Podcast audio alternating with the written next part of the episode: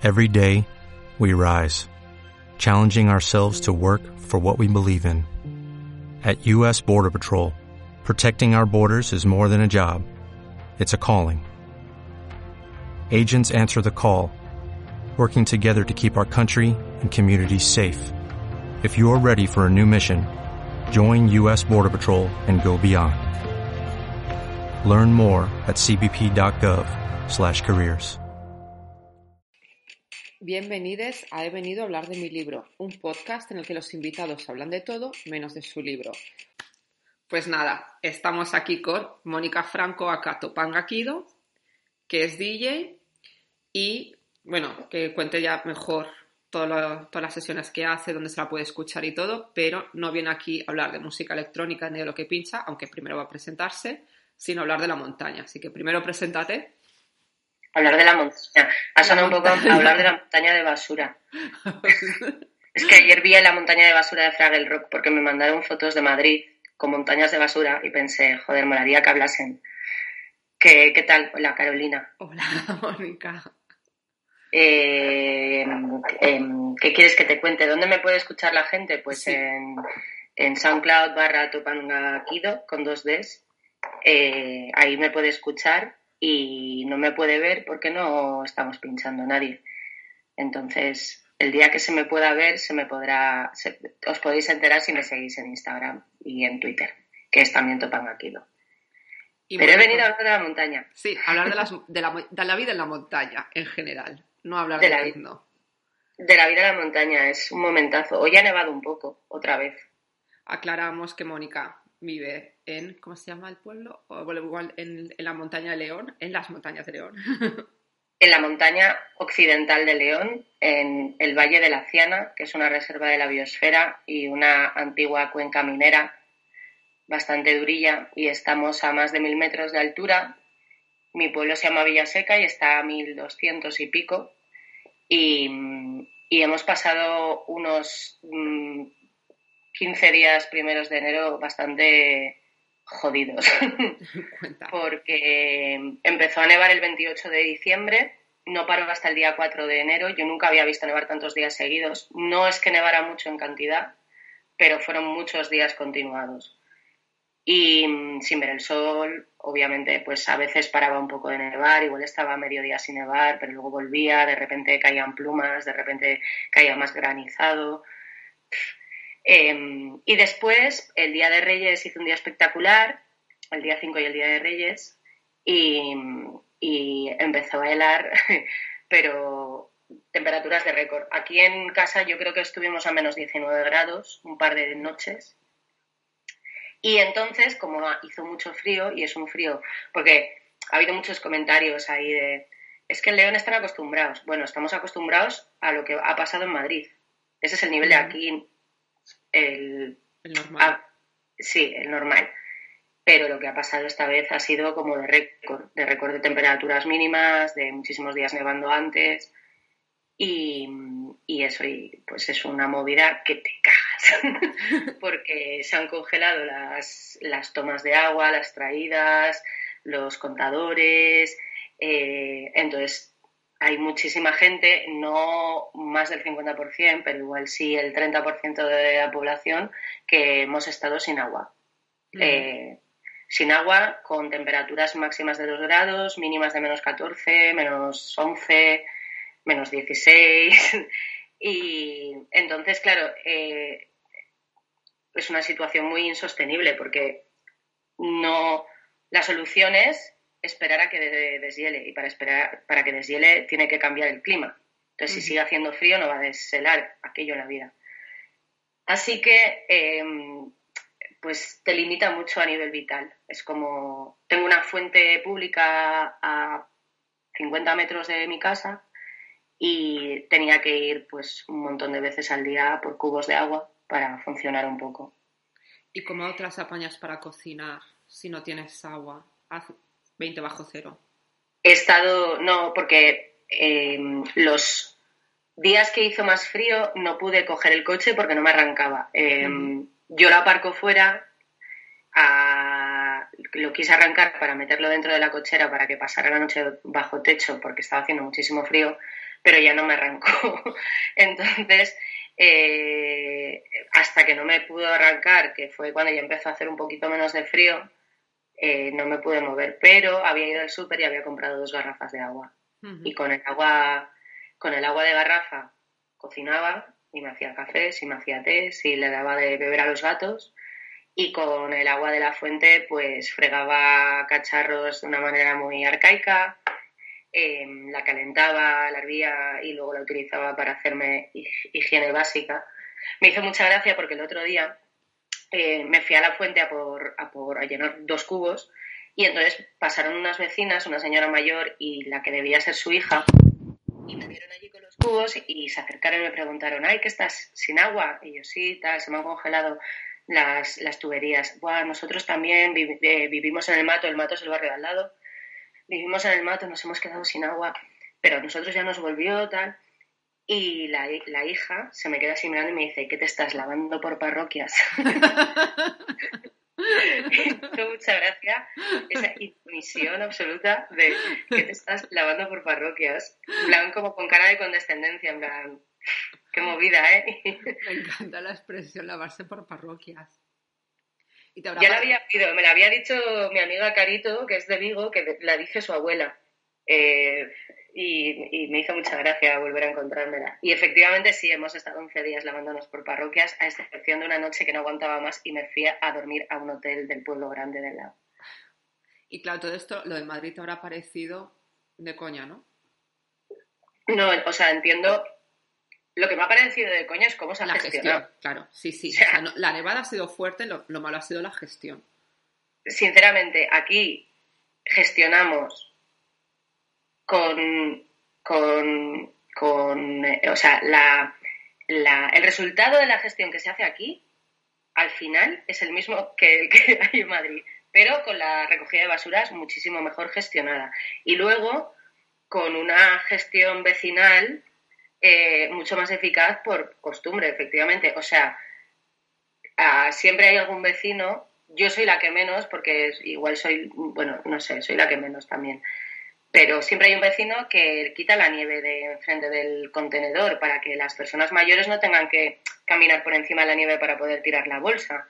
O eh, al final todos tenemos el coche metido dentro, eh, nuestra puerta da a la carretera, por la carretera pasa la quitanieves y te va haciendo cúmulo, te va haciendo pared de nieve enfrente de tu puerta. Si quieres mover el coche, esa nieve la tienes que quitar tú.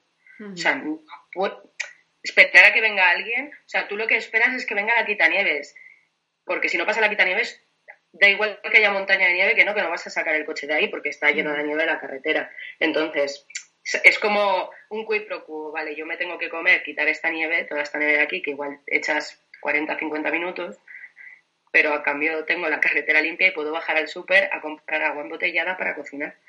Claro, no, pero es como en Alemania, por ejemplo, porque ahora se ha estado quejando mucha gente de hemos tenido que quitar nosotros la nieve, pero en Alemania lo normal es que tú tienes que quitar la nieve de tu acera y de tu calle. O sea, no de la calle completa, pero de lo que es tu portal. Y de hecho, eh, los días que ha nevado, que ha sido de coña lo que ha nevado este año en Berlín, em, el primer día que nevó ya habían echado arenilla en el patio interior, porque si un vecino, por ejemplo, del portal de al lado pasa por el mío y se cae, eh, puede, o sea, yo no vivo en, un chalet, ¿no? Sería responsable la comunidad al completo, pero si tuvieras una casa unifamiliar, eres responsable. Entonces, yo entiendo que se pueden pedir responsabilidades y se deben pedir responsabilidades de según qué cosas, pero hay otras que es como, hombre. Es, em, ahora que dices lo de la gravilla, con toda esta movida de lo de pues las comunidades autónomas mandando sal a Madrid y tal, que joder, es como, no tenéis sal.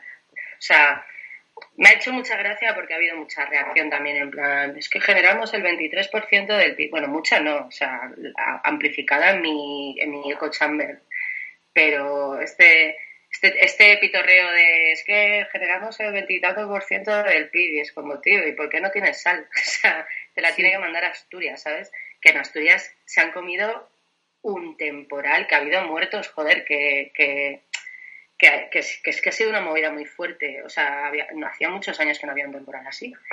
Y, con lo de la sal y lo de la gravilla que dices ahora, yo me acuerdo cuando viví en Berlín que me hacía, o sea, que me, me, llamó muchísimo la atención que en Berlín echaran gravilla y no echaran sal. Sí. Cuando pregunté el por qué, me dijeron que era para evitar que el agua se filtrara a los acuíferos y afectara a nivel medioambiental.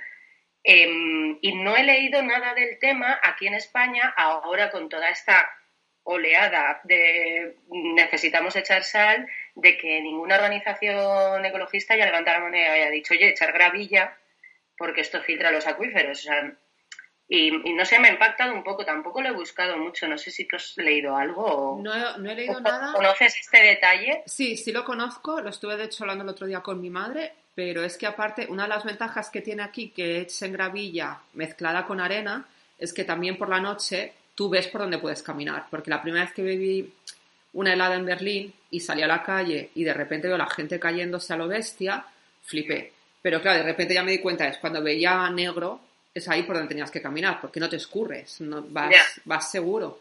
Y, e incluso todas las estaciones de, de S-Bahn que son al aire libre tienen su contenedor con gravilla y arena para echarla, pero sal no se echa, es verdad. Qué, qué guarrada el suelo del metro, ¿eh? Esos días. Sí, pero bueno, es que... Parece Glastonbury todo. Es como si hubieses metido a la peña del antisonar del, 2006 eh, en el metro y hubieses echado cerveza por el suelo. Sí, yo la verdad es que el, ahora ya es que ya no nieva, pero el primer año las dos cosas que más me impresionaron de Berlín es nieva varios días, nieva varios días seguidos, eh, no para de nevar, encima dura la nieve y luego ya el metro. O sea, el metro dices, qué bonito, pero qué bonita la nieve, pero cuando te subes al metro y al Esban dices, hostia, esto es mierda pura. Bueno, pero Berlín cuando hace frío mola mucho. A mí me gusta. Bueno, a ver, porque me gusta el frío. Tú y yo, como somos personas que nos gusta el frío, sí. pues lo disfrutamos. Pero, yo, cuando estuve viviendo allí, hubo también una nevada y luego heló muchísimo, muchísimo. Y siempre lo cuento, que tuve la oportunidad de poder patinar sobre hielo en el canal y me impactó mogollón porque a mí me encanta patinar, hice patinaje artístico cuando era pequeña, y, pero con ruedas. Y siempre que iba a esquiar intentaba escaparme una tarde al Palacio de Hielo de turno y patinar. Y me, me, encanta. Entonces, poder hacerlo en un entorno natural que tú ves todo el día ahí, que eso es un canal, un río, todo el año, y de repente se congela y de repente no es que solo se congele, es que es tu pista de patinaje. Es como, joder, qué guay, ¿sabes? Que te puedes te puedes mover por la ciudad patinando sobre hielo. es como un puto musical, o sea... No, pero es, es, muy loco porque creo que llevamos como tres años sin que se hiele el spray, que sabes que siempre vas a Oberbaumbrücke y ves estos bloques de hielo gigantes que a mí me impresionó mucho y de hecho recuerdo algún año irme hasta Oberbaumbrücke solo para hacer la foto em, y este año nada, o sea, llevamos tres años que no se hiela. Eh, hoy estamos a 11 grados en Berlín. Bueno, Aquí. Que me parece delirante.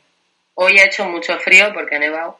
Ayer, ayer llovió muchísimo, pero muchísimo, pero la lluvia de ayer ha quitado muchísima nieve y ha quitado muchísimo hielo. Yo tenía una placa de hielo impresionante en la entrada, que además me coincidía con la salida de casa y con la entrada del coche, y era como, joder, es que me voy a matar. Y, y se ha ido.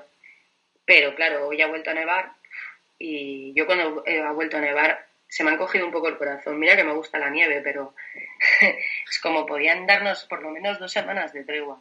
Ya. ¿Cómo está el pronóstico para los próximos días? ¿Te puedes creer que no lo he mirado? O sea, no. Antes era algo que me ilusionaba. De hecho, antes de que empezara a nevar, este año ya había nevado. Aparte, nevó un día súper bonito. Nevó el día 4 de diciembre, que es Santa Bárbara, que es la patrona local por supuesto, patrona de los mineros.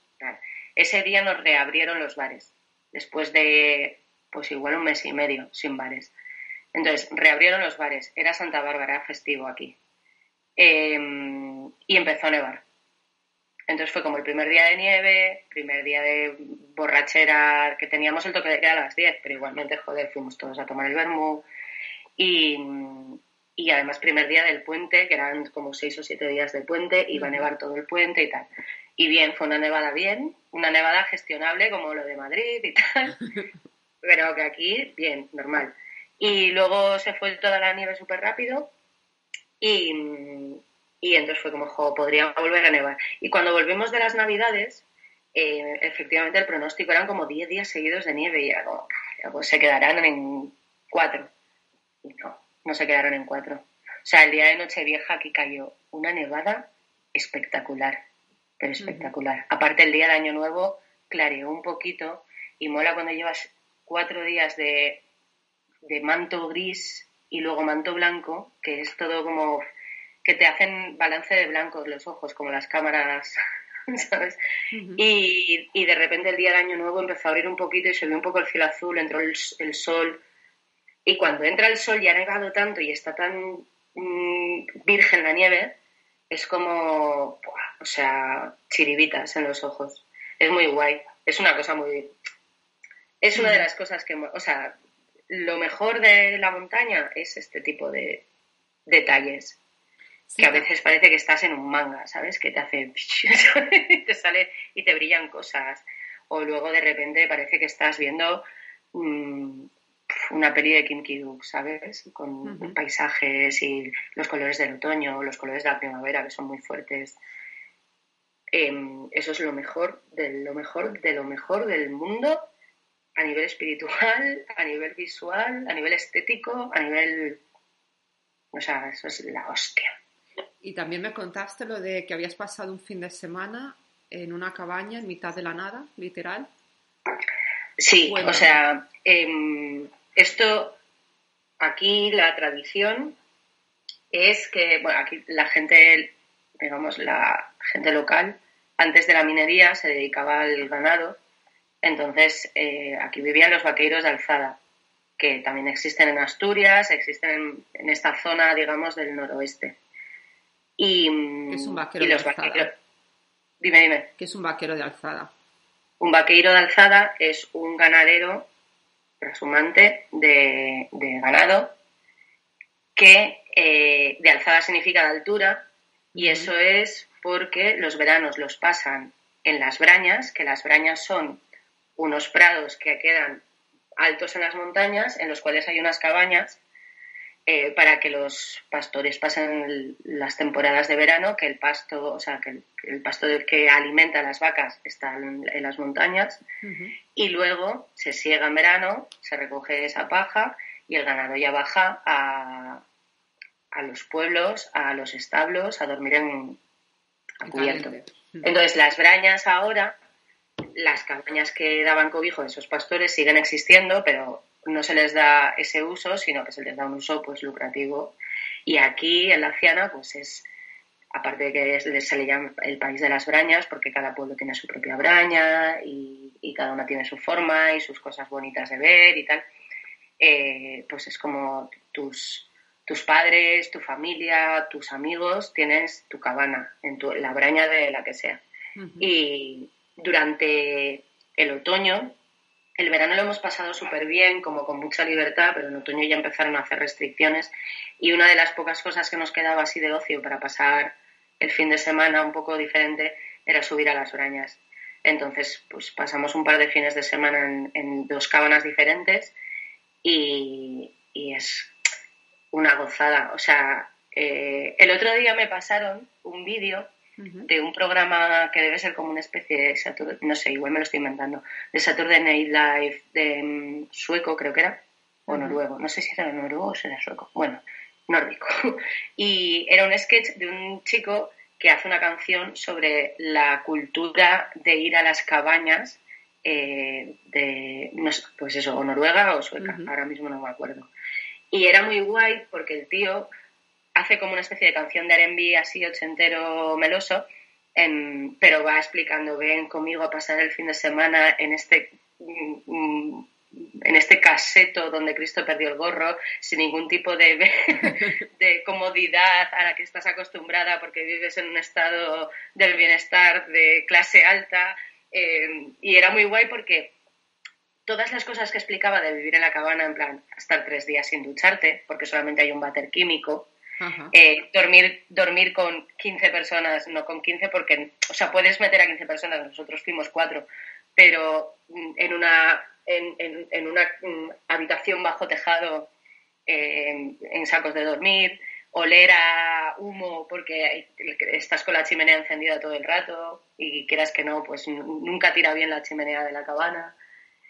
Pues ese tipo de cositas. Y era muy guay porque es que incluso hablaba de detalles de la decoración, que es que también las tienen las cabanas de aquí, y me pareció muy curioso que los nórdicos y los lacianiegos tengamos ese vínculo tan común, o sea, es como, es como si lo hubieran copiado, es increíble, o sea, me impactó mogollón, fue como, hostia, esto, o sea, si tiras del hilo igual, no sé, quedaron aquí cuatro vikingos y, y por eso ahora las cabanas de la Ciana y las de Noruega están decoradas con eh, cacharros de, de joder, de bronce.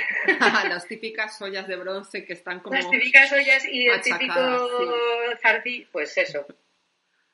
Qué fuerte. Mm.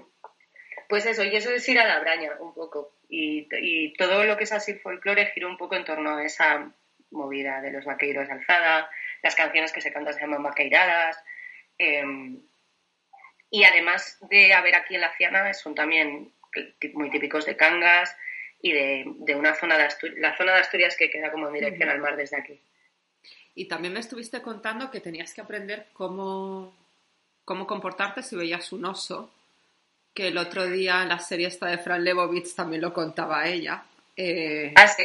Sí, contaba que... Empecé a ver ayer, justo. Pues tiene un episodio, bueno, todos son divertidísimos, pero tiene uno que cuenta que se fue Alaska. Entonces, que les dijeron, pues si veis a un oso tenéis que hacer esto. Y que ella se tiró encima del guía porque vio que tiene una pistola y que el guía le dijo, lo siento, pero estoy casado. Y ella, no, no, si no, si no quiero nada, pero es que tienes una pistola. Y me hizo mucha gracia. Y me acordé de ti con lo del oso. Entonces cuenta tú lo mejor lo de los osos. No es que, o sea, no, no es que tengamos que aprenderlo, no ha salido un bando municipal diciendo, porque aquí todo se rige, o sea, aquí tenemos bandos municipales. El otro día salió un bando municipal diciendo, por favor, no tiréis, la, aquí, la, aquí hay muchísima calefacción que todavía funciona a carbón, la mía entre otras, o cocinas de carbón o calderas de carbón. Entonces, el escombro que queda, la ceniza que queda de la, de la caldera, la gente la mete en un cubo y la tira al cubo de la basura pero la peña no la mete en bolsas. Entonces, cuando vienen los de la recogida de basuras y vuelcan el, contenedor, aquello es pues como megatóxico. Eh, entonces el otro día, y bueno, luego hay gente que tira las cenizas y todavía están incandescentes y el otro día se ve que se pegó fuego algún contenedor. Entonces han ha salido un bando en plan de, oye, tenéis que tirar las cenizas en una bolsa, tal y cual. Y aquí funciona todo por bandos. Y aquí no hubo un bando con lo de los osos, pero este año sí que es verdad que ha habido un mogollón de casos de osos pardos que bajaban a, muy cerca de, las viviendas a, pues a comerse los frutos de un frutal, de un ciruelo, o a dar un paseo por ahí. Y eh, cuando hace buen tiempo aquí haces muchísima vida al aire libre, muchísima vida en entornos en los que te puedes salir un oso perfectamente. Y nadie sabe cómo, qué, haces, ¿sabes? Te tiras al suelo, saludas, es como nadie sabe qué hacer. Entonces, había visto, no me acuerdo si lo había visto porque lo habían colgado, igual fue una cosa que colgaron los de los de Revista Salvaje, que es un topicazo que estoy yo aquí hablando de la montaña y que salga revista salvaje, pero en realidad es que tiene todo el sentido del mundo. Yo estoy suscrita eh, y me flipa porque me encuentro información que me es útil, como cómo hacer caca en el campo o qué hacer ante la aparición de un oso. Y sinceramente la leí, pero yo creo que lo único que recuerdo es que había en algún momento decían que te tirases al suelo y te pusieses así en cubito supino, en plan eh, bolita, bicho bola. Eh, lo que decían en el programa de Fran Lebowitz, que yo lo había escuchado alguna vez también, pero no sé cómo será verídico, es que te tienes que poner a cantar y a moverte de forma rara porque les, les sorprende. les sorprende. porque claro, ellos no saben cómo reaccionar porque nunca han visto eso. Pero eso no, puede ser, o sea, eso no, puede ser buena idea. ¿De que menos correr? Pues el caso es que lo he oído un par de veces la información que vi la fuente era fiable porque era de la Fundación del Oso Pardo. Y si hay alguien que sabe de osos, así como institución en este país, yo es que solamente sé la Fundación del Oso Pardo. También, o sea, también para mí es una, o sea, es como una institución reconocible porque es verdad que cuando vives aquí te cruzas muchas veces con camionetas, con pickups, con el logo de la Fundación del Oso Pardo porque están haciendo avistamientos, están vigilándolos y tal, es normal verlos aquí. Entonces, Pero vamos, que, que, menuda mierda, ¿sabes? Porque leí la información y ahora no la recuerdo. Voy a tener que volver a leerla ahora en primavera, cuando vuelvan a salir. Claro, ahora no hay, ahora no hay osos. Ahora nadie sabe dónde están. Tampoco, me imagino que una de las ventajas es que no tendrás cucarachas allí. No, la verdad es que no. ¿Pero por qué? ¿Qué tiene que ver? Pues porque básicamente están en ciudades, sitios con mucho calor húmedo. Ah, claro. no, y hay mucha humedad, pero... Pero no tanto calor. Es que, por ejemplo... Ser en interior hay muchísima humedad, pero porque hay muchísima agua. En Madrid hay, pero en Barcelona flipé que las hay, además vuelan. Sí. Bueno, yo es que en Valencia, cuando vivía en Valencia, había plagas de cucarachas habitualmente en verano. De hecho, siempre venían como, guau, este año son rojas y vuelan. Este año, o sea, había como, iban por modas. Es que yo creo que casi que me intimida. En, en Japón las hay también vuelan. Y entonces me acuerdo que un día digo, ay, mira qué, qué bicho rojo gigante, más curioso. Y cuando se me acerca el bicho rojo gigante curioso volando, me di cuenta que es una cucaracha y Kioto estaba lleno. Cucarachas no hay, o sea, yo no he visto ninguna, pero eh, he visto cosas que no había visto nunca y como, o sea, cosas guays. Aquí en esta casa tengo como un montón de arañas y tengo telarañas por todos lados, pero es que tampoco lucho mucho contra ellas y hay de diferentes tipos, hay algunas más gordas. No le tengo miedo a las arañas, entonces me da un poco igual. Pero como tengo dos gatos, em, se han dedicado, por supuesto, a cazar bichos. Entonces, al principio solamente tenía la gata mayor y me cazaba ratoncitos. Eh, en esta casa siempre ha habido ratones, obviamente esto es el campo, es normal. Son ratones pequeñitos, son inofensivos, no me dan ni asco, no son unas ratas asquerosa de ciudades. Es como un, un, ratatouille, pobrecito. Y, pero siempre ha habido trampas y tal. Ahora con los gatos no tengo trampas porque tengo los gatos. Y empezaron cazando los ratoncitos estos pequeños, pero de repente empezaron a traer como unos ratoncitos con el morro así como en trompa, así un poco... Y yo decía, ¿esto qué cojones era? Y claro, son musarañas. Hostia, qué Las famosas musarañas, porque yo escucho musaraña y yo me imagino un insecto, pero en realidad la musaraña es un ratoncito con el morrito así como en trompa, que es muy, muy mono, y, y entonces ha sido como lo siguiente que han empezado a cazar los gatos. Y bueno, luego ya el gato pequeño, que es un salvaje, empezó con los pájaros. Y ahí ya de momento hace mucho que no me caza ningún bicho. Es que lo de, lo de las, las, telarañas, aquí tampoco se las... Hay una, la primera vez que vine a Alemania eh, me, me, enteré de aquí una superstición, o sea, no una superstición, que no te dejan quitar las telarañas, no es que no te dejen, pero que te, cada vez vas a notar una araña o quitar una telaraña te dicen que no porque se comen los insectos. Ah, claro, pero eso es como mis, como mis padres con las... mis padres en Valencia con las... con las lagartijas.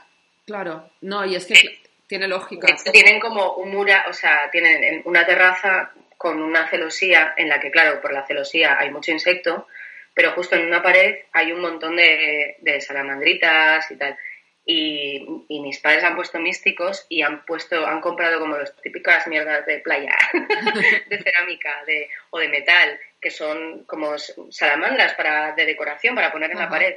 Y entonces han puesto un montón de salamandras de decoración y es la pared como de las salamandras. Si les tienen ahí como una especie de adoración.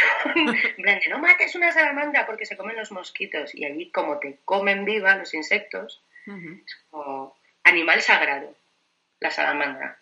Aquí animales sagrados no hay, pero el bicho que vi, que no había visto nunca y que me impactó mogollón, fueron las luciérnagas.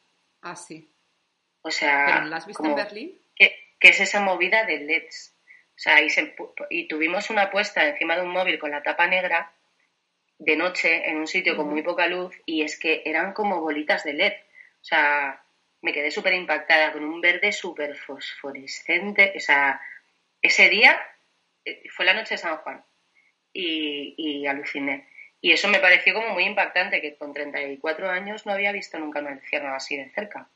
Pues, pero si en Berlín las ves en los lagos pues eh, lo que pasa es que cada día no se les ve, pero son enormes. en Berlín vi zorros, que no había visto nunca. Ah, sí, lo de los zorros a mí me mola mucho. Me acuerdo la primera vez que, el primer año en Berlín, que nevó y salgo de trabajar y de repente en mitad de la nieve, en pleno, en pleno Potsdamerplatz, que encima es la zona más fea de Berlín, y de repente ves, hay dos zorros y dices, estoy en una película de David Lynch, estoy soñando, o sea, no... Es que es como súper impactante. Es como lo de los jabalíes en Barcelona, también, que es, a mí me pareció súper impactante en su momento. Aquí, ¿ves? Lo de, es como, eh, relativizas mucho la convivencia con los animales. Quiero decir, ves muchísima fauna todo el rato. Es, a mí eso también me parece bastante guay. Cuando tengo que ir a León Ciudad, cuando tengo que coger la autopista, me tengo que cruzar entero el Valle de Bavia, que es la cosa más preciosa que hay en el mundo. Yo lo recomiendo encarecidamente. Es un sitio terriblemente em, poco poblado, o sea, con una densidad de población ínfima, rollo Laponia. Es un valle que está muy alto, está como a 1500 metros, con unos 2000 de roca caliza espectaculares y luego son todo praderas. Entonces es el reino de Rohan, totalmente. Y además tienen una raza especial de, caballos, que es el hispano bretón. Entonces hay muchísimos caballos. Y es tan bonito. O sea, en, en primavera es espectacular. En otoño te mueres. Con la nieve es maravilloso. Y es donde se batió un super récord el otro día de temperatura mínima en un punto que además está al lado de la carretera, o sea que tú puedes pasar con el coche por ahí y estuvieron a menos 29 con 3, creo, una cosa así. Y, nada, cuando dice la gente, estás en Bavia, pues es que Bavia existe en realidad y es el valle que tenemos al lado. Sí, pero es como lo de que, eh, ponerte mirando a Cuenca o tener un ojo mirando a Pinto y otro a Valdemoro. o sea, todo Existe. Pues la gente, o sea, estás en Bavia. No sé, si cuando tú dices estás en Bavia, ¿tú te imaginas que es Bavia? No. Eh, siempre he imaginado que, que estás como metido en ti mismo, pero claro, tiene lógica lo que dices. Se supone que la, que mm, la expresión viene porque los reyes de León veraneaban en Bavia. Entonces, cuando la gente iba a pedirles audiencia, el rey siempre estaba en Bavia. Vale, vale. Y se limpiaba las manos. Ay, está en Bavia, ay, es que está en Bavia. Se supone, eso es lo que cuentan. Luego, yo no sé. También dicen que el caballo del Cid era Babieca porque era de Bavia. Pero ah. no sé si eso tampoco, o sea, si es leyenda o si está demostrado. Yo creo que del Cid debe ser leyenda. Un 60%. Igual lo dijo, igual lo ha dicho Amazon. El otro día me estuve leyendo el Flor Nueva de Romances Viejos, no sé si a ti te lo hicieron leer en el colegio. Es em, Menéndez Pidal se dedicó a recopilar todos los romanceros, todos los romances que encontró en España. Y hay uno que mola mucho porque empieza, eh, empieza a hablar el padre de Doña Urraca que repartió las tierras entre todos los hijos y a Doña Urraca la dejó fuera. Y entonces hay como cuatro o cinco versos que son brutales que va Doña Urraca en plan de y me dejas fuera por ser mujer tal. Y así piensas, dices, esto está escrito en la Edad Media, ¿sabes? Em, Voy a ir a por una cerveza y me llevo el portátil, no hay ningún problema, ¿no? No, no, no, ningún problema. Si luego... Y entonces me hizo mucha gracia, ¿no? Porque digo, al final todo viene de, algún sitio. El otro día, em, bueno, porque aquí hay ahora mismo un movimiento como que se está un poco mm, organizando un poco de leonesismo. Esto es bastante divertido, o sea, me encanta este me encanta haber llegado aquí a haberme instalado, que vine hace 18 meses ya, y que haya empezado este salseo político, porque ¿qué es un sitio sin su salseo político? No, no es nada. y este me parece bastante más digno y más admirable y más sufrible que la basura que pasa en Madrid. Bueno, es que lo de Madrid yo ya hasta que estar sometida ahora mismo a lo de Madrid, o sea, si siguiera viviendo en Madrid con todo lo que está pasando, yo no sé si hubiera aguantado. O sea, no sé si hubiese cometido un magnicidio o si hubiera liado un pollo gordo, no sé, o si hubiera petado la cabeza o si me hubiera comido la, no lo sé, pero me parece increíble, pero increíble a unos niveles muy heavy. A mí me parece increíble que nadie haya hecho un fuente ovejuna. O sea, de verdad te lo digo. Digo, no, entiendo. O sea, esto. ¿Dónde está el PSOE? No, sé, es, muy loco. O sea, yo ya, eh, por salud mental, es como no, no, sigo las noticias de Madrid en profundidad. O sea, si va a haber una nevada, las sigo, pero ya. Otra cosa que estoy sufriendo, sufriendo, aquí, problemas del primer mundo Em, pero que me he dado cuenta mogollón, que, eso, que es una cosa que me ha impactado mucho y no sé si a ti te pasó cuando te fuiste a vivir a Berlín. Quizás desde Berlín no es tan significativo. Eh, es el centralismo informativo. Eh, yo me di cuenta antes, me di cuenta cuando me fui a vivir a Barcelona. Vale. Porque yo estuve viviendo en Barcelona no mucho tiempo, pero me acuerdo que se cortó el agua y la luz en todo el Poblenou, en buena parte del, centro. A mí no me afectó. Eh, estaba en el Eixample en esa época, pero estuvo Barcelona casi sin luz 24 horas, barrios enteros. Los bomberos tuvieron que ir a repartir bolsas de agua. Una vez que cayó una tormenta muy gorda con muchos rayos y bueno, en verano que se había inundado. Sí, fue un verano muy loco, que de hecho yo había quedado con Sara ese día y cancelamos de la que estaba cayendo, porque claro, el plan era ir con las bicis. Eso para Sara, desde aquí. Y sí, a ver si también hablo con ella. Y luego, después de eso, se cortó los bomberos llevando agua y todo. Y yo me acuerdo de abrir el país, no haya pasado nada. Abrías el mundo, no haya pasado nada en Barcelona. si querías enterarte, tenías que abrir el periódico y la vanguardia. Y entonces ahí a mí, para mí, lo que me abrió los ojos completamente fue vivir en Barcelona y darme cuenta de que en Barcelona se podía estar cayendo el puto mundo y no estamos hablando de una ciudad pequeña, un pueblo pequeño, estamos hablando de Barcelona y en Madrid no se enteraban. Y pensé, si esto pasa con Barcelona, ¿qué no pasará con Girona? ¿Qué no pasará con Valencia, con Coruña, con Santiago, con Córdoba? entonces ahí empecé a entender todo, todo, o sea, a ver, yo sí, en Madrid... El, el, sistema. Claro, o sea, yo, no el sistema, porque ya lo... A ver, que también he estudiado Derecho y lo, de las autonomías como muy bonito en el papel, pero... Digo el sistema informativo. O sea, el sistema, el, sistema en el que está jerarquizada, estructurada una empresa informativa nacional a día de hoy en este país. Entonces, a mí, me da, a mí me da mucha rabia cuando, cuando leo que es trending topic los madrileños y es el odio al madrileño, porque el madrileño lo que le pasa es que está desinformado. El madrileño no es que se crea que el centro del universo es Madrid, es que no sabe lo que pasa en el resto de España. Y claro, a mí me abre mucho los ojos. Y, yo digo siempre, es que hay que entender a los de fuera, a los que no son de Madrid. No, eh, España no es Madrid. Entonces hay un... La están, lo están haciendo fatal todos los medios porque se está gestando un odio al madrileño, que el madrileño no sabe lo que está pasando fuera tampoco, y también hay una desinformación de lo que pasa en el resto de España.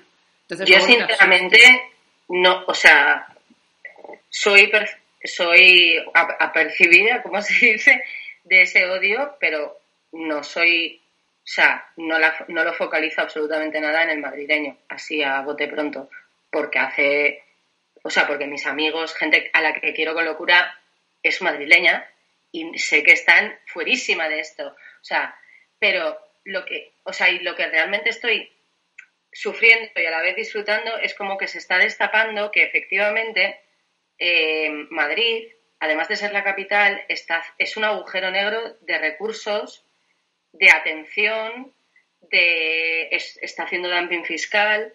O sea, es un, es un modelo de capital, comunidad autónoma, ciudad, como distrito federal, eh, o como Berlín, que tiene su propio, ¿cómo se dice? Eh, los lender. Eso. Em, que, es como muy, muy, que es insostenible, quiero decir, que le caen 60 centímetros de nieve y hay que mandarles al de Asturias, cuando en Asturias están con metros 20, que no puede ser eso, y que, y que está concentrando tantísimos recursos y, se hace, y encima está tan gestionada como mal adrede, Sí. Porque es como ya, no es que esté mal gestionada, es que está mal gestionada adrede. O sea, es. que si se puede hacer peor, lo hacen peor. O sea, es como. No me cabe en la cabeza, o sea, no me cabe en la cabeza que esa peña no haya ardido todavía. En cualquier caso. Que es, se está haciendo como muy evidente que efectivamente tener una capital en un estado así no, o sea, está perjudicando o sea, ¿de quién te quieres independizar? Me quiero independizar de la Comunidad de Madrid ahora mismo. No tengo nada en contra de los madrileños. De la misma manera, hay un paralelismo absoluto con Valladolid en Castilla y León. O sea, y, yo también, desde que estoy aquí, también estoy viendo el centralismo que hay a nivel comunidad autónoma y de ahí lo del leonesismo y tal, que me parece, me parece todo lo que sea preguntarle a la peña qué quiere hacer con su... Eh, circunscripción autonómica me parece cojonudo y creo que debería hacerse en general. Es que, por ejemplo... Y siempre digo... No, pero aquí, por ejemplo, abres la prensa y si la noticia es Baviera, porque en Baviera está habiendo más casos de COVID que en ninguna otra parte, la noticia va a ser Baviera y no lo que está pasando en Berlín. Si la noticia es Sajonia, porque está subiendo los casos en Sajonia, va a ser Sajonia. Si la noticia es que hay elecciones en Hamburgo, eh, va a ser Hamburgo. Y luego, por supuesto, todo el mundo tiene sus periódicos locales. Entonces, yo hay veces que para enterarme de lo que está pasando en Berlín, necesito abrir un periódico de Berlín. Claro. Y vivo en la capital también. O sea, en cambio, en, en España, no, directamente cualquier periódico que abras. El otro día leí en Twitter que leí en Twitter lo que pasa en Madrid explica que no haya prensa regional madrileña. Exactamente. Y en cambio sí hay berlinesa. Y hay prensa regional en todos lados. O sea, quiero decir, aquí tenemos un periódico solo para el Valle, o sea, un digital. Eh, y lo hay en la montaña central y, o sea, aquí tenemos prensa a un nivel muy, muy, muy cercano, muy bajito, funcional, mm, y es lo obvio, o sea, quiero decir, y es lo normal la ausencia de prensa regional madrileña dice muchísimo de la prensa, de la prensa nacional. No, no, no, es, es, Y la movida con Valladolid es que estoy un poquito quemadita, porque yo siempre había sido muy del diario. Pero joder, es que el diario de Castilla y León hay días que lo abres y es como el gabinete de prensa del señor Igea y el gabinete de prensa del ayuntamiento de Valladolid. Y es como, que a veces meten noticias de León, pero son noticias de un medio que es local de León, que es iLeón, que es un medio digital de aquí. Pero esta, eh, como, o cosas como, a mí hubo una cosa que me molestó muchísimo en el primer lockdown, en el primer encierro, que fue cuando se empezaron a tomar las fases 1, 2, tal, las medidas de descongestión, digamos, del encierro había cosas como, o sea, estaban todas muy enfocadas a un, a una, al funcionamiento de una zona urbana. Y no aplica, o sea, hubo un momento en el que tú no podías, los, los paisanos de aquí no podían ir al huerto, que estaba a 500 metros de su casa, a, regar las, o a recoger eh, las hortalizas, porque no, no podías ir caminar más de no sé cuánto. Y era como, o sea, no puede, o sea, la gente puede ir al gimnasio, pero el paisano no puede ir a regar. No tenía sentido para la vida que se hace aquí. Y además aquí estábamos como mucho más tranquilos porque aquí hay muchísima menos concentración de personas, la gente vive como en cuanto hace buen tiempo estás mucho en la calle, entonces no había tanto riesgo. Habíamos aguantado bastante bien, no teníamos no habíamos tenido como un megapico de casos, o sea, y eso me molestó un montón también. Y ahí me di cuenta de qué importante es que las cosas que te afecten, em, las decisiones que realmente te afectan a tu vida se tomen en, la capa de institución más cercana a la tuya. Pero esto es como el eslogan este de, de, los 90 que era Think Global, Act Local, ¿no? O sea, piensa en global, pero tienes que actuar de forma muy local. Actuar local. Yo es que ya el Think Global es que ya, quiero decir, para mí el fin global tiene significado. Para la gente que es más joven que yo, es que lo dan por hecho. O sea, creo que es, una, es un concepto que se ha quedado diluido. El act local, ahora mismo, creo que se está poniendo mucho de relieve, en plan de, joder, si vas al súper y hay naranjas de Chile y hay naranjas de Valencia, pilla las de Valencia, por favor. Claro, es que el, otro... pago más, vale, tío, valen un pago más. Yo esto es un consejo que lanzo desde aquí, desde esta plataforma que me dais, que es compra las naranjas que peor pinta tengan. Las que más feas van a quedar en una foto, esas son las que más ricas están. Es que aquí las que llegan son de Valencia, son todas muy cookies, muy bonitas, pero yo lo que compro es mandarinas aquí, sobre todo. La peor fruta del mundo que he comido en mi vida la he comido en Berlín. O sea, qué asco. Berlín es muy guay, Ahora bien, el precio que hay que pagar por vivir esa moderna, como eh, esas compras anodinas que haces, que al final te sale más, es que te sale más a cuenta comer en el filipino, en el turco y luego en unas tapas en el español de turno. Y ya está. Bueno, eso en mi época, ¿eh? Em, yo a nivel fruta sigo. A ver, en verano, en primavera y verano tenemos las fresas que lo siento son imbatibles, las fresas de Berlín. Sí. O sea, las fresas. Sí, a ver, había cosas, obviamente, tener, tener frutos del bosque sí. ricos de temporada eh, es una cosa. También lo que, o sea, era dinero. El dinero, o sea, te salía es que hacer la compra te sale mucho más caro que comer en el restaurante en Berlín. A mí me salía más caro. A ver, depende de lo que comas. Claro, comía eso porque yo hago una compra para comer bien. Y la comida que comía en el restaurante es una mierda. Entonces estaba como mucho peor alimentada. A ver, evidentemente. Mm, yo lo que sí noto es. Em, no, la comida sigue. Comer fuera sigue siendo barato. O sea, por ejemplo, he comido en el mercado turco de, que ponen en Noikol, como es al aire libre, pues sigue abierto y entonces las, cocineras tailandesas que había en el parque Thai este que ibas a comer, como ahora eso está cerrado, eh, pues han puesto un puestecillo en el mercado turco y he comido un curry que estaba que te morías de bueno por 6 euros, pero un señor plato de curry que todavía no tengo hambre. Em, no es caro. A mí no me parece caro un plato de curry con verdura fresca, que a mí no me va a salir el curry así en la, la vida. Y dices, la verdad es que 6 euros, comes ahí sentada junto al río, eh, no, lo veo nada caro. O sea, no lo, no lo veo caro.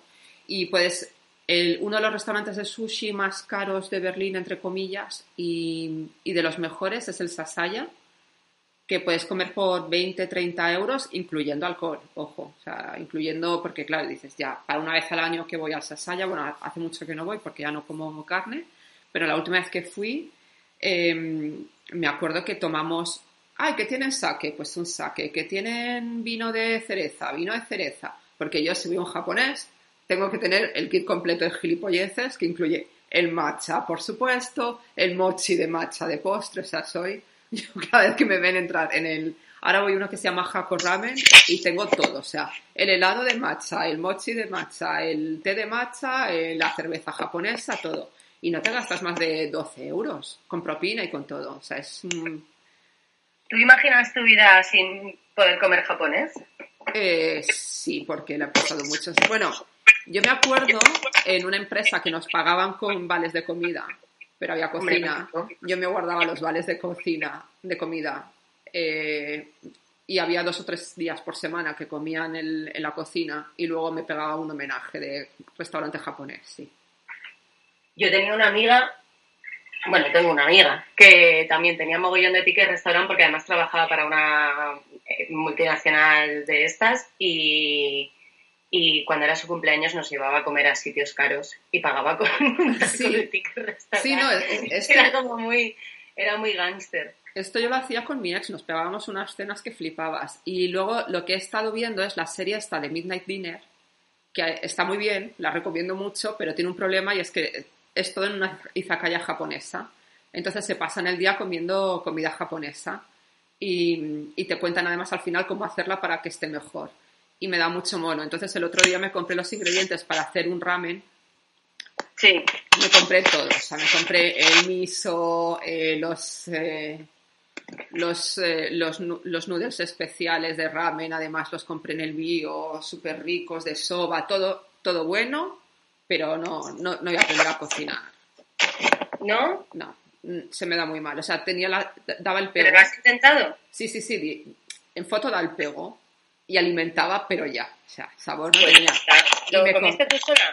Sí, lo comí yo sola y te digo yo pues que no. Si a ti no te molestó, yo es que tengo el, el, estándar de cocinar muy bajo. O sea, yo cocino mal, yo no voy a cocinar bien. Mm, vivo sola, cocinar para uno solo es un hándicap, esto hay que reconocerlo. Vamos a hablar abiertamente del hándicap de cocinar para uno solo. Yo lo que... Que nadie habla de eso. Para mí la putada es que me gusta mucho comer bien, pero odio cocinar. Entonces me encanta comer bien. A mí me parece una, elección en la vida. Hay otras cosas que se me dan bien y a la gente no se le dan tan bien. Pues, es que eh, directamente parece una... O sea, por ejemplo, cuando hago jabón, eh, el tiempo que invierto en hacer un jabón puede ser entre que se derriten todas las mantecas, todos los aceites, los mezclas bien, vas midiendo todos los ingredientes, luego lo bates bien para que se quede perfecto y tal, Puede ser una hora, si tienes muchos ingredientes, puede ser más de una hora. O sea, al final es casi como preparar una comida esto, pero no es algo que se consume en 15 minutos o 20 minutos y ya. Es un jabón que luego lo dejas curando varios días. Vale, tu unidad de medida de la comida es cuánto tiempo tardas en comértela. Y, exacto, y dices, y me tiro una puta hora en la cocina, o sea, la tortilla de patatas, que he aprendido por fin a hacerla, y dices, me tiro un montón de. Me tiro media mañana en la, cocina, que sí, pelando patatas, la cebolla, no sé qué, me lloran los ojos. El olor a huevo, que era como tampoco como casi huevo, solamente como huevo con la tortilla, no soporto el olor a huevo. Tengo que bajar toda la basura inmediatamente porque me parece que. No, o sea, no, es llegado a ese punto, ¿no? Ya creo que de aquí al veganismo hay poco. Pero, pero no soporto el olor a huevo. Aquí es imposible ser vegano. No, eh, sí, aquí es muy fácil. O sea, no, o sea, esto es una cosa que hay que desvincular. De, o sea, bueno, yo no sé si hay un vínculo en realidad de el rural y el veganismo. Mira, perdona, no. O sea, aquí, aquí ves animales muertos como constantemente y se come animal muerto constantemente y está riquísimo todo. O sea, esto es mi opción, que es, yo no como nada que del no, intento no comer nada que haya publicidad en la televisión en prime time, porque me parece que si te estás dejando ese dinero en marketing te lo estás ahorrando en otras cosas que son básicas. Y entonces lo que hago es como muchísimo cosas, ahora solamente como cecina. Ya, pero no es lo mismo, por ejemplo, eh, un queso que compres allí y que se esté haciendo allí, o unos huevos que tengas, que tienes la granja, que, tiene probablemente el vecino las gallinas sueltas, que el problema es... Para esta primavera mi objetivo es tener pitas. Claro, es que para mí, eh, yo lo que tengo, el problema para mí es toda la, toda la granja, la granja industrial y la cría industrial de animal y criar un animal para matarlo como están encerrados que no se pueden ni mover. Es, eso es todo mi problema, ese es mi problema. O sea, como el, el gag este de Portlandia, ¿no? Que van a comer un pollo y preguntan, ¿is this chicken local? Y entonces hacen todo un recorrido de cómo ha vivido el pollo, ha sido un pollo feliz, en qué condiciones. Pues es un poco eso, ¿no? O sea, yo no voy a decir a todo el mundo, no comas carne, pero sé un poco consecuente con la carne que comes. O sea, es cuando... A mí una cosa que me da mucho la atención, también he dejado de beber leche de vaca, ¿no? Ahora solamente tomo leches vegetales que la leche vegetal cueste casi 2 euros y la leche de vaca cueste 65 céntimos, te dice mucho las condiciones en que se está produciendo esa leche de vaca.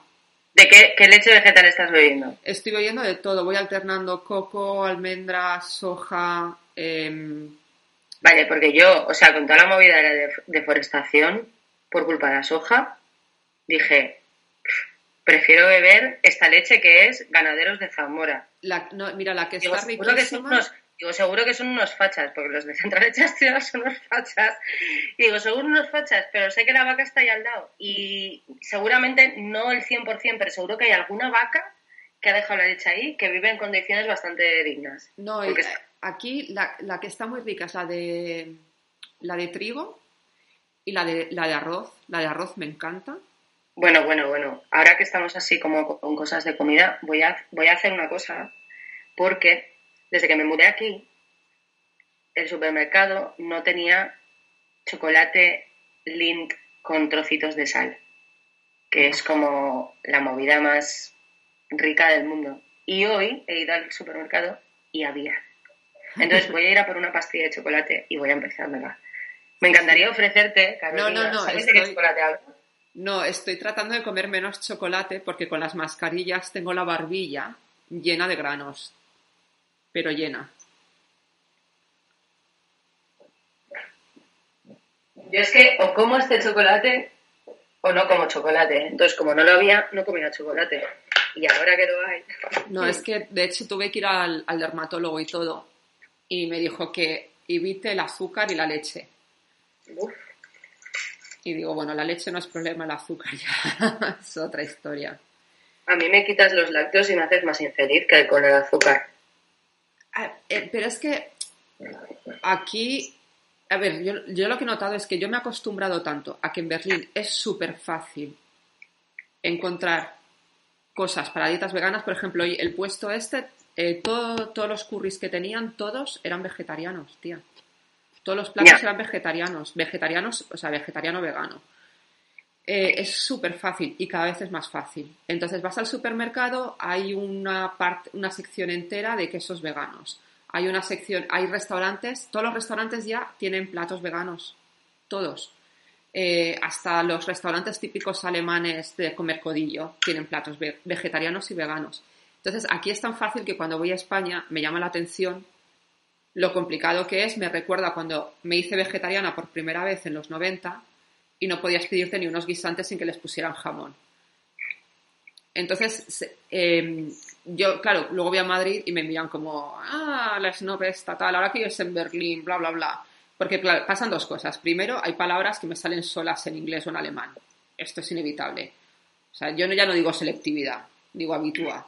Y, y luego y luego las cosas del veganismo, ¿no? Que te miran como... Yo digo, yo digo sigo diciendo palabras en catalán. Es que es eso, es que es... Eh... Me da que digo flaira, mogollón. Sí, olor. es como un olor. Es que hay cosas que, se pegan y dices, ya está. O sea, es, así, no es, no es esnovismo, no me estoy haciendo la guay. Dices, al final si no hablo bien ni mi idioma. O sea, me he dado cuenta que a veces mando WhatsApps o mails y pongo el verbo al final. Digo, pero qué, qué absurdo es esto, ¿sabes? En español poniendo en castellano, poniendo el verbo al final que digo, pero que parece que estoy escribiendo en plan decimonónico.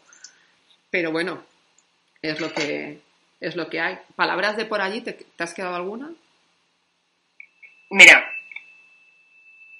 he descubierto. Uh, se acopla. No sé qué se acopla.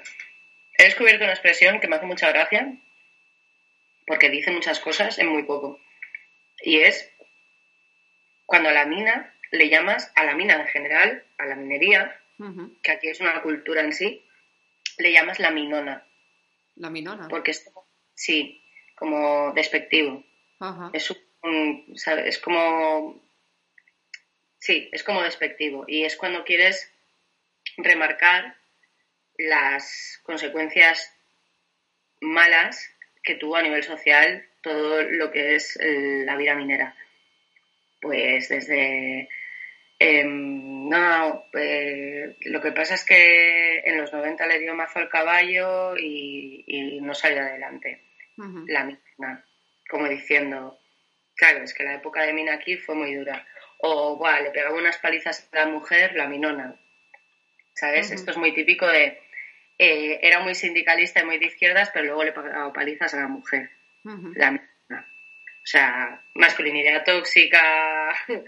Em, este, esta necesidad de, reivindicar un heroísmo que en realidad solamente, que ha sido efectivamente fue heroísmo, pero que solamente ha beneficiado a una generación, ha sido pan para hoy, hambre para mañana. Y me, gusta mucho, es no la mina, la minona. La minona es como la minona, chunga, ¿sabes? Y, y mola porque es como, ser, como, como aquí la gente se refiere a todos los aspectos malos que aglutina esa movida. Y esa me gusta mogollón. Y luego, pues, me hace mucha gracia porque em, hay, como, hay palabras que solamente, solamente se usan de determinada manera. En plan, aquí no o sea, aquí repugnante es la, seguramente el, el, sentido que el significado que tú le das a la palabra repugnante. Pero aquí luego existe repugnante. Sí. que repugnante. Y es cuando eres un de saborío, ¿sabes? Cuando, cuando todo, cuando eres muy piqui, repugnante eres. O, está, o cuando un niño está así como muy, porque no ha comido, porque no ha dormido, ay, qué repugnante está. Y ese me hace, esa también me mola mogollón. Y luego, pues en el día a día te van saliendo. Aquí sí que se, se nota mucho la influencia del asturiano. O sea, decimos prestar, me prestó. O sea, prestar en reflexivo, que es como que algo te ha gustado y decimos eh, mancarse, hacerse daño. Eh, luego es muy gracioso, en, solamente, en el único pueblo del valle en el que se dice esto es aquí en Villaseca. La gente acaba las frases con pin. O sea, pin es como decir tío.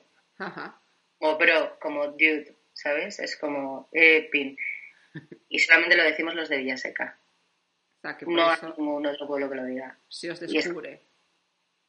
No sé, no sé de dónde viene, no sé quién se lo inventó, no sé dónde ha salido, pero es como solamente Villa Seca.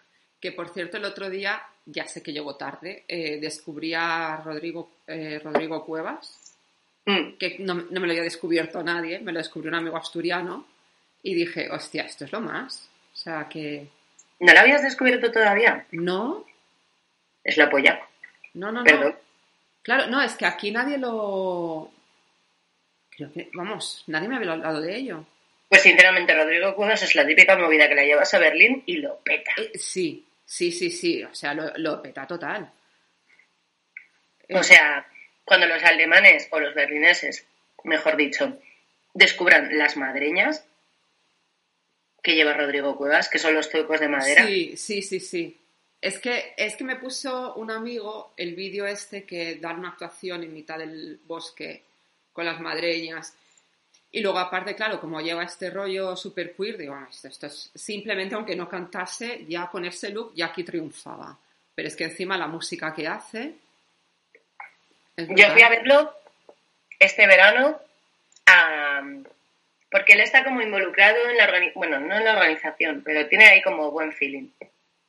Con un festival que se llama El Prestoso, el Prestoso Fest, que se hace, yo creo que es en Piloña. Ahora mismo no estoy segura, pero yo diría que es en Piloña. Y este año, claro, no, no pudo haber festival. Entonces montaron como un par de conciertos, creo que venía Tartarrelena también. Y una noche era Rodrigo Cuevas con el pianista cantando copla. Qué O sea, solo copla. Y haciendo pues todo el móvil.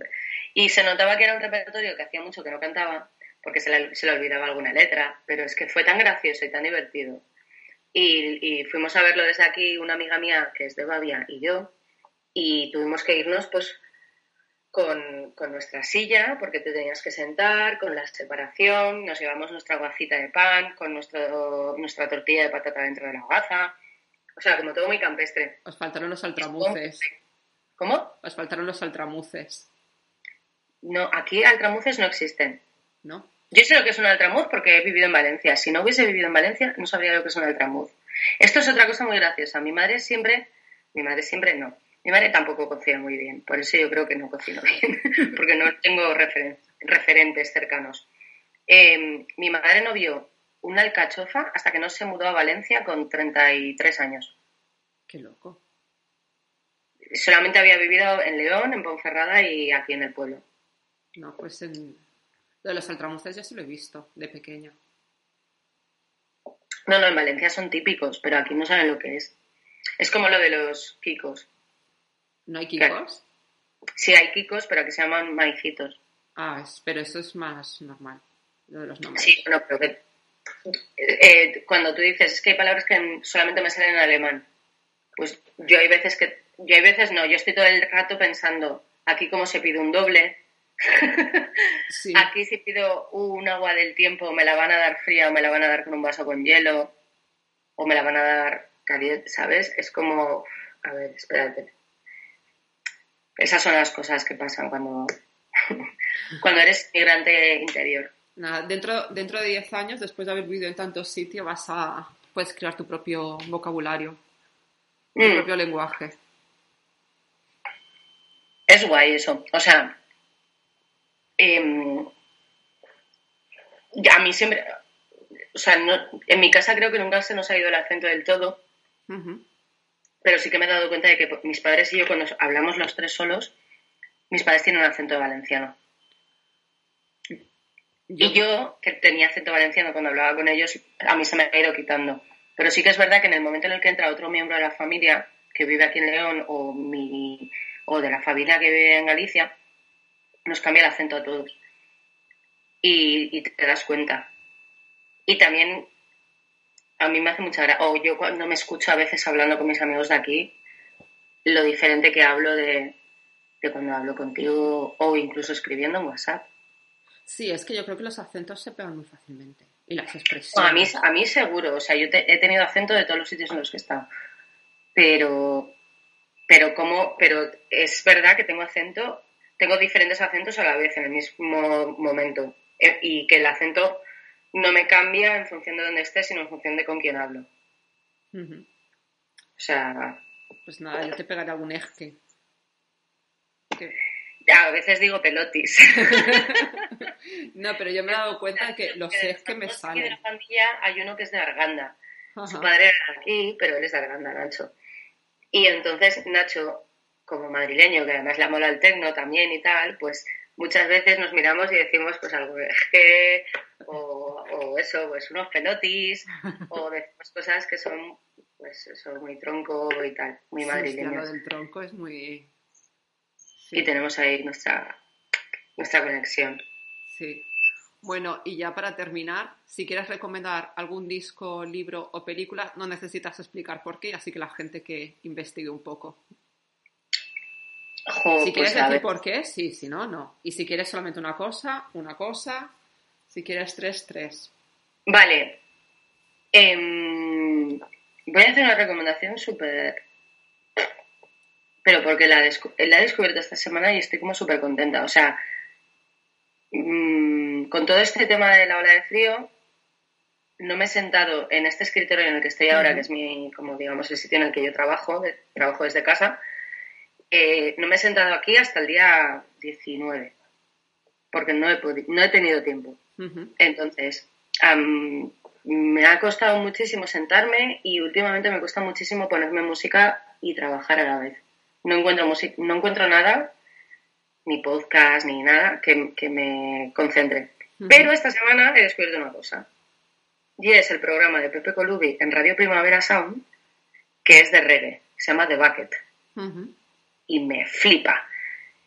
Me mola mogollón la música que pone y me mola mogollón cómo lo presenta y cómo va introduciendo los temas y los detallitos que da de la música. Me parece increíble y estoy encantadísima con el programa porque me lo pongo y soy productiva. Y abajo el trabajo y que le follen a la productividad, pero joder, también se siente un poco bien, ¿sabes? Poder estar más de dos horas haciendo cosas concentradas. Así que esa es la recomendación que voy a hacer. Pues muchas gracias. Pues muchas gracias a ti por aguantarme la chapa. No, espero poder ir a Babia algún día contigo. Eh, deberías venir, Carolina, yo te lo he dicho. No tenemos japoneses, pero hace un frío no, que te no, No, no, pero mi plan es en cuanto se pueda ir a España, aunque no pueda ir a Madrid, tengo que ir a España porque estoy llegando a un punto en que me voy a volver más folclórica y nonaina que, que nadie. O sea, he, llegado a un punto en que sueño con que llegue un camarero con la camisa abierta, pelo en pecho, una medalla de camarón, un palillo en la boca